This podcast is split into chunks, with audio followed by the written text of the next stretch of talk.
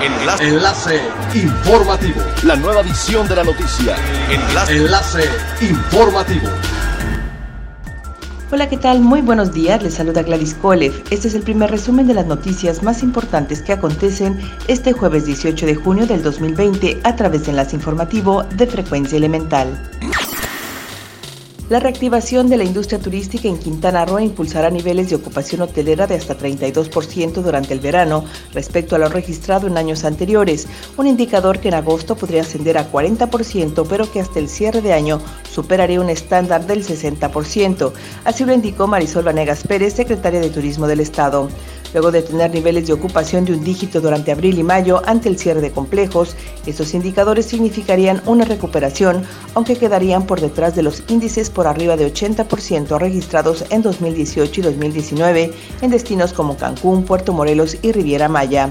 Esto supone un entorno desafiante para el Estado. Sin embargo, Vanegas Pérez refirió que no se han cancelado proyectos hoteleros derivados de la pandemia, aunque el ritmo de construcción de nuevos complejos de hasta 80.500 nuevos cuartos del año podría desacelerarse.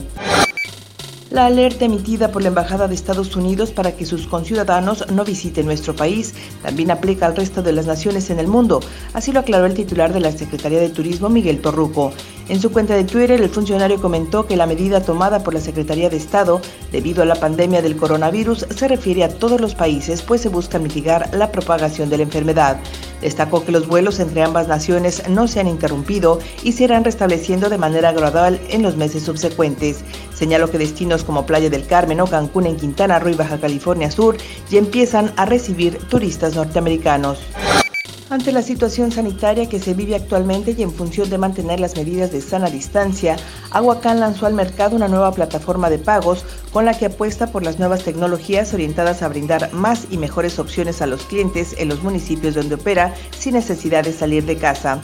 El uso de este portal es muy sencillo, pues desde cualquier computadora, tableta o celular se ingresa al sitio web pagos.aguacam.com para posteriormente completar la información correspondiente con el número de cliente que se encuentra en la parte superior de la boleta de pago. Con esta nueva alternativa, Aguacam está brindando a sus clientes una experiencia de pago fácil, cómoda y segura. Es elemental tener buena actitud y mantenernos positivos, por ello también las buenas noticias son elementales. México fue electo miembro no permanente del Consejo de Seguridad de la Organización de Naciones Unidas por 187 votos a favor, se dio a conocer en la sede del organismo multilateral. El Consejo de Seguridad es uno de los principales órganos de la ONU y es el encargado de garantizar la paz y la seguridad internacional.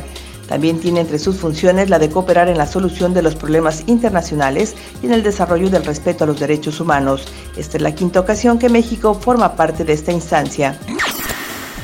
Siga pendiente de las noticias más relevantes en nuestra próxima cápsula informativa.